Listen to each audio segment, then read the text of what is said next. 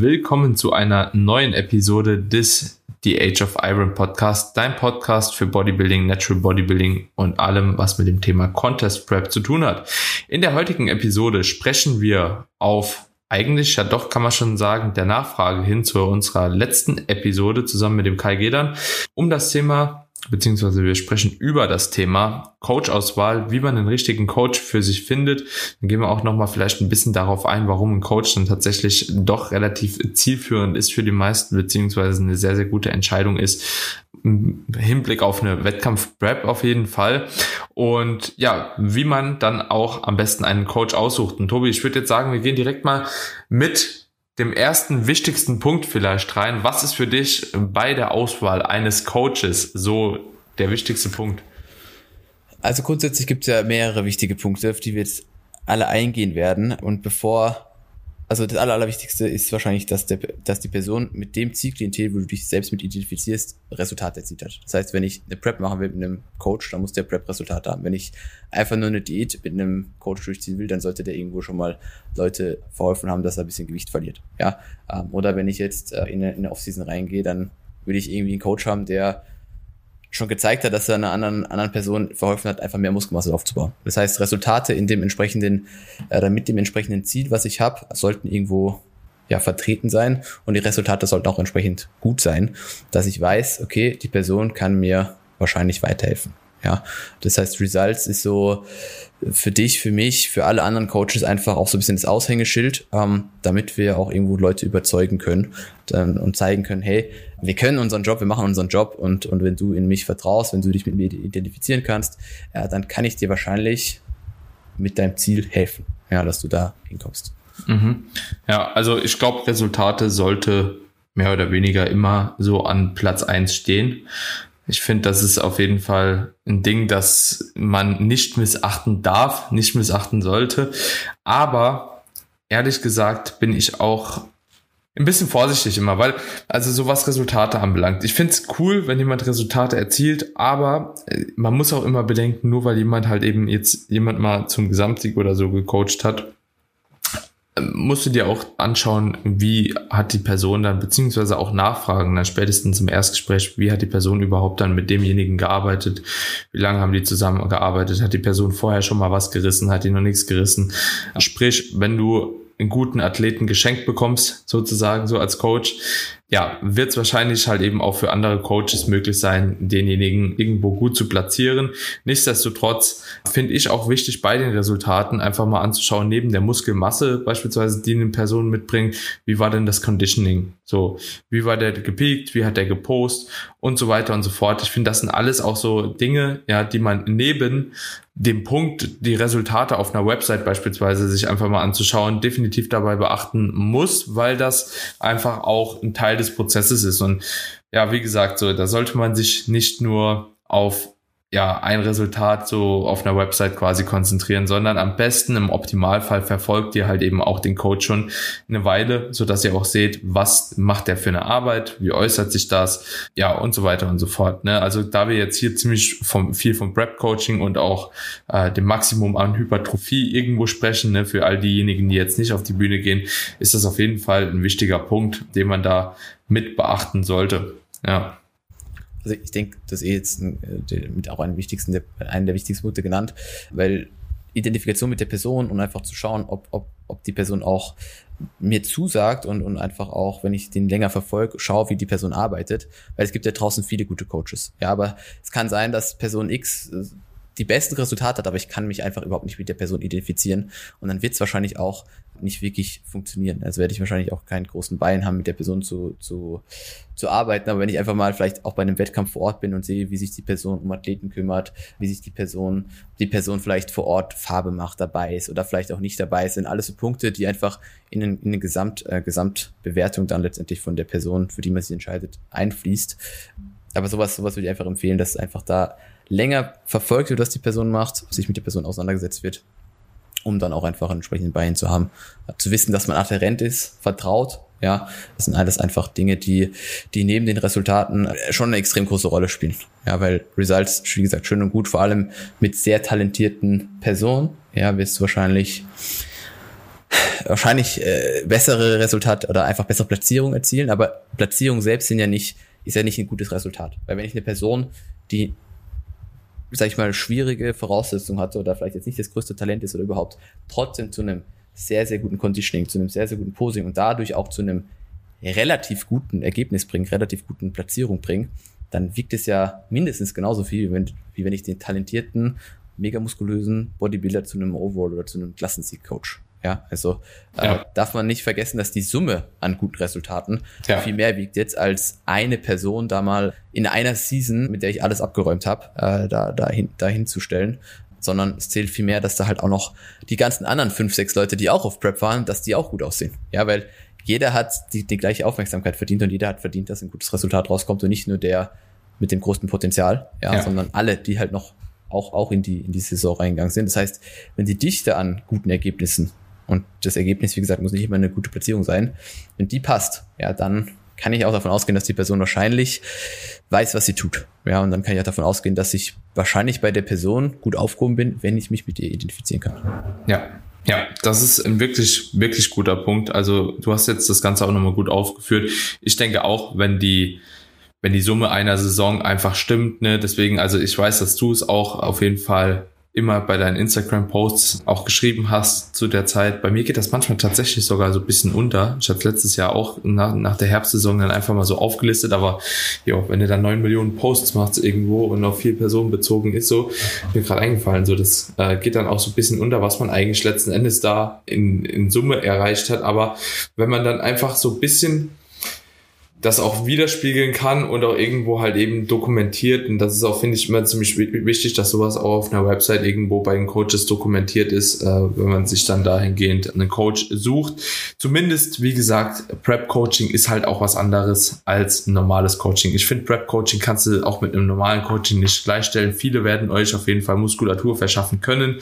So, aber an Tag X Ziel Y zu erreichen, ist dann doch schon ein bisschen was anderes. Und dementsprechend schaut euch das auf jeden Fall an, wenn ihr auf die Bühne gehen wollt. Und vor allem schaut euch auch an, ob es in der Klasse war, die ihr auch, ja, oder in der ihr auch teilnehmen wollt. Das bedeutet, wenn beispielsweise Tobi oder ich, äh, keine Ahnung, ein Mann, äh, einen Bodybuilder auf die Bühne gebracht haben, der sich gut platziert hat, ist das jetzt nicht unbedingt gleichzusetzen, wie wenn eine Frau in der Bikini-Klasse halt eben da auf die Bühne gehen will. Also man sollte schon da auf jeden Fall auch ein bisschen darauf achten, was wiederum auch nicht ausschließt, dass nur weil man äh, mehr mit männlichen Athleten beispielsweise zusammenarbeitet oder nur mehr mit weiblichen Athleten zusammenarbeitet, Athletinnen, dass das nicht trotzdem möglich ist, die Person auch gut dahin zu bringen. Aber deswegen ist auch das Verfolgen der Person, finde ich, und auch des Coaching-Prozesses von verschiedenen Klienten tatsächlich auch ziemlich interessant.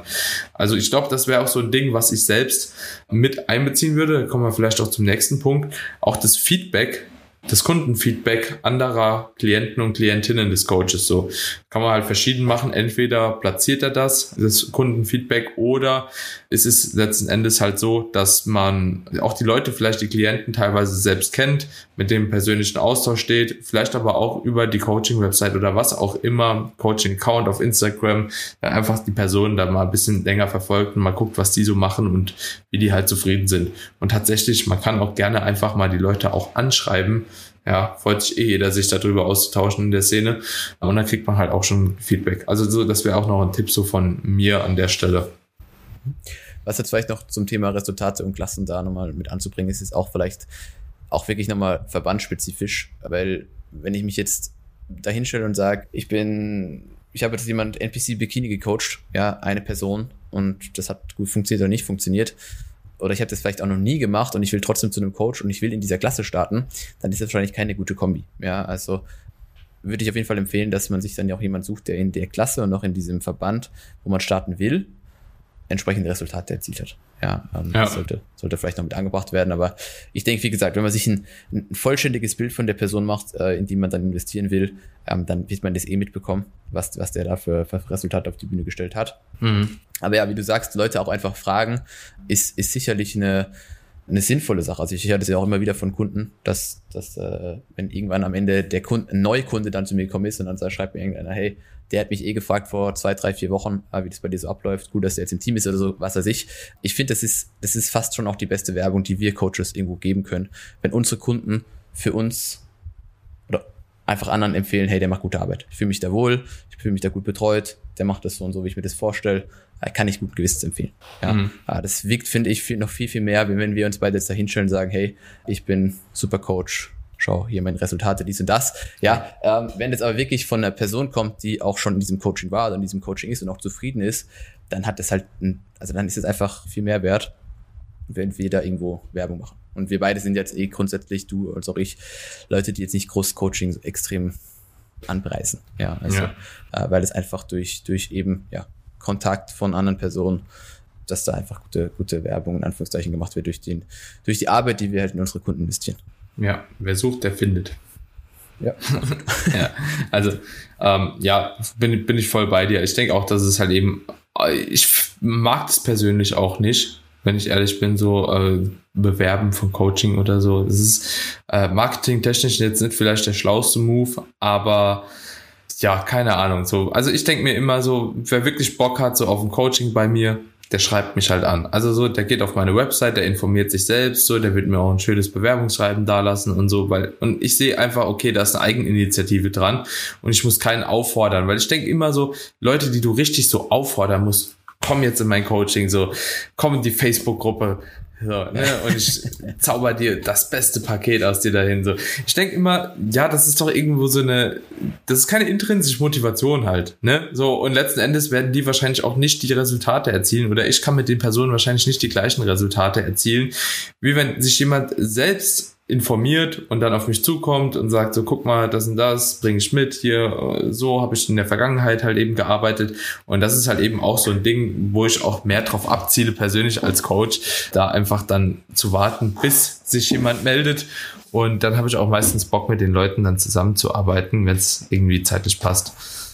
Zumal die Zusammenarbeit auch immer, wenn so eine Anfrage kommt, wie du sie gerade geschildert hast, immer produktiver sein wird, wie wenn einer halt kaum was von sich preisgibt oder einfach, keine Ahnung, nach, direkt nach dem Preis fragt oder was weiß ich, ja, oder einfach dann auf so eine Werbestory reagiert. Also jemand, der von außen einfach ähm, sich bewirbt, weil er einfach die Person eben schon länger verfolgt und auch weiß, dass das funktionieren wird und auch das will, ja, ähm, und dann auch einfach von Anfang an ausführlich über sich berichtet, damit der Coach auch sich direkt ein Bild machen kann.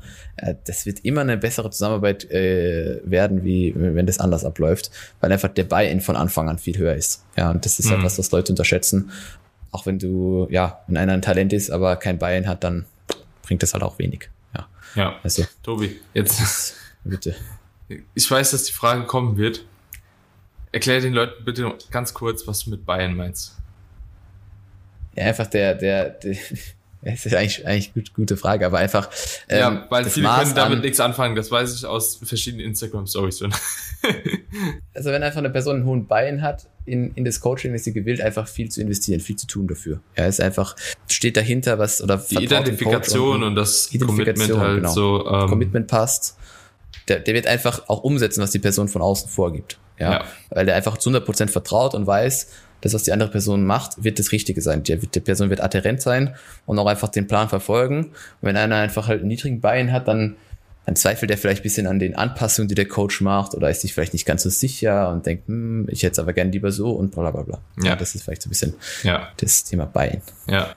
Und was für mich auch persönlich noch ein wichtiger weiterer Punkt ist, den ich auch jedem empfehlen kann, schaut euch nicht nur an, was der Coach im Hinblick auf das Training macht oder Ernährung, sondern was macht er sonst noch so? Wie verhält er sich halt eben so in sozialen Medien? Eventuell kann man da halt eben was rausziehen. Ne? Es gibt nicht jeder was preis, was auch gar nicht so verkehrt ist, aber es gibt euch natürlich nochmal ein zusätzliches Maß an Sicherheit, so dass ihr euch wahrscheinlich, wie Tobi schon gesagt hat, auch damit identifizieren könnt.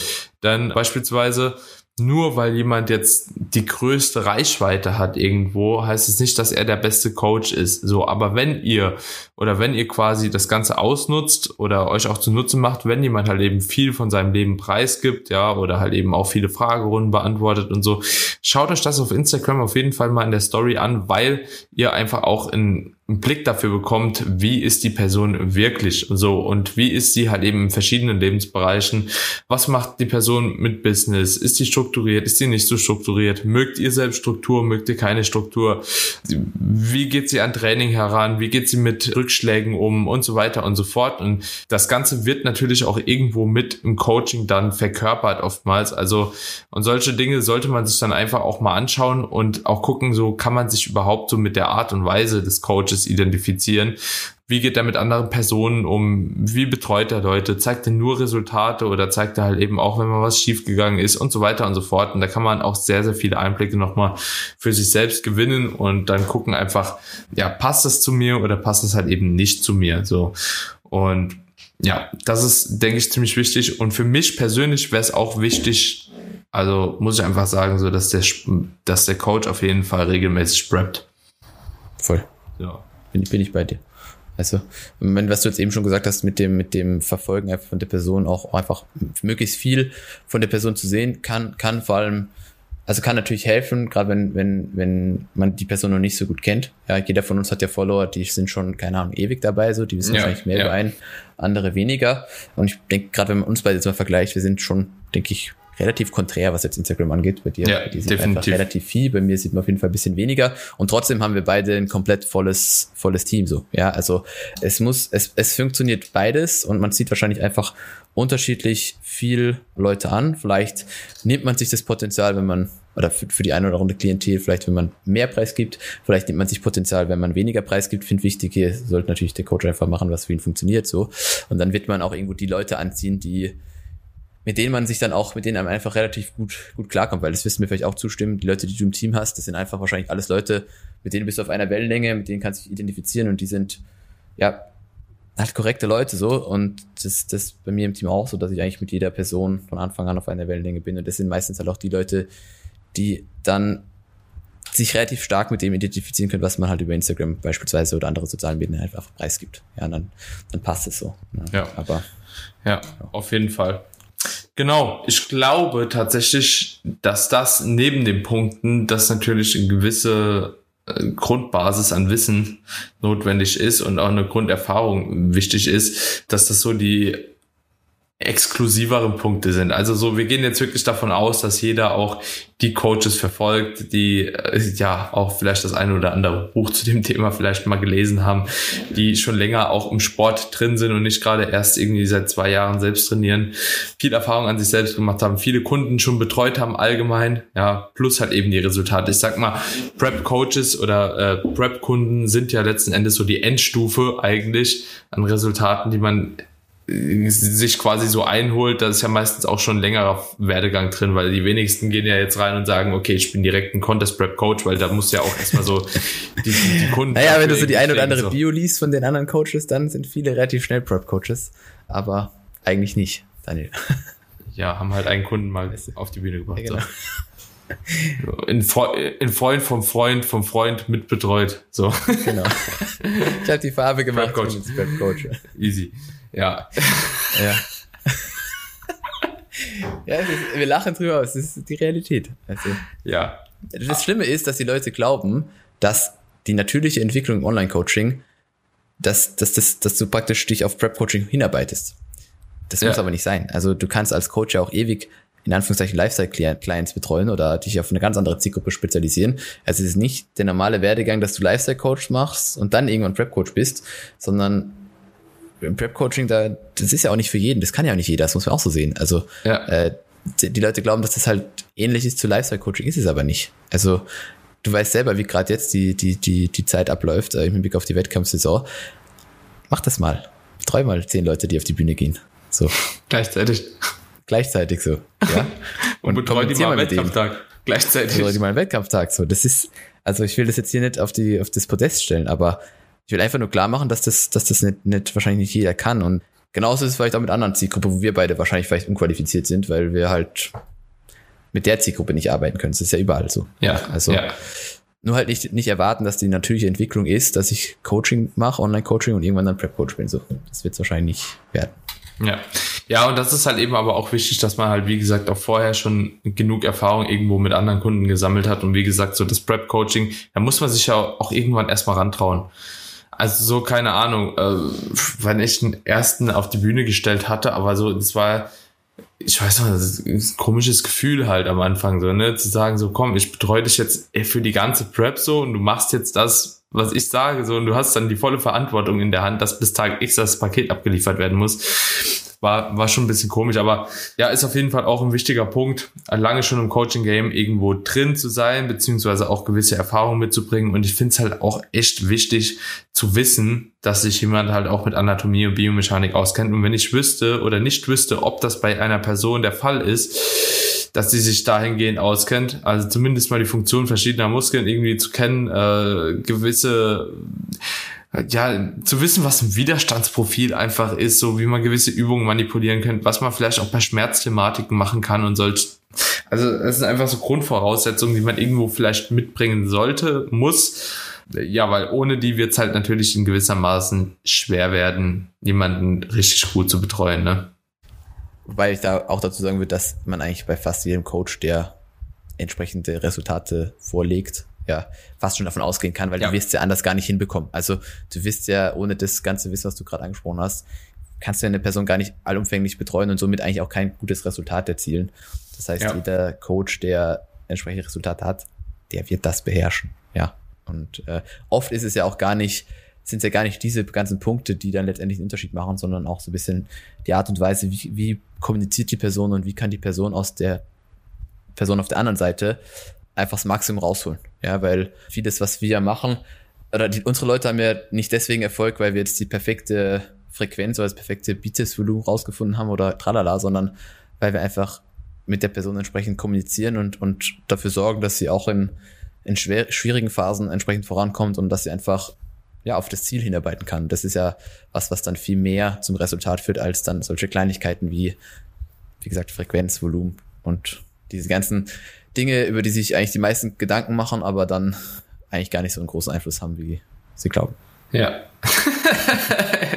ja, die traurige Wahrheit, Leute, jetzt habt ihr. Ja, das ist die traurige Wahrheit. Ja, genau. Jo, ansonsten, Tobi, würde ich sagen, haben wir, glaube ich, die wichtigsten Punkte hier mit auf jeden Fall aufgegriffen. Ne? Ähm, war, war mal eine Empfehlungsepisode der anderen Art, glaube ich, weil viele immer nur so Stichpunkte abarbeiten. Aber jetzt habt ihr auch nochmal so ein bisschen Kontext, was äh, dahingehend wichtig ist. Und was ich vielleicht noch am Ende so einmal anfügen möchte, ist, wenn ihr auch in gewisser Maßen mal etwas Neues lernen möchtet, dass das eventuell auch noch ein Punkt ist, den, den man damit aufgreifen könnte. Also wenn sich jemand, also es kann ein Vorteil sein, sich mit irgendwas identifizieren zu können, 100 Prozent, ja, weil man auch weiß, okay, man macht das selbst und das hat eigentlich schon ganz gut funktioniert, man fühlt sich da sicher, aber auch wenn man sagt, okay, ich will jetzt mal was Neues ausprobieren, um einfach nochmal einen anderen Blickwinkel auf verschiedene Dinge zu bekommen, das kann auch eventuell noch ein weiterer Punkt sein, mit dem man sich dann aber entscheiden muss letzten Endes, weil beide Dinge werden wahrscheinlich nicht bei, ja, dem gleichen Coach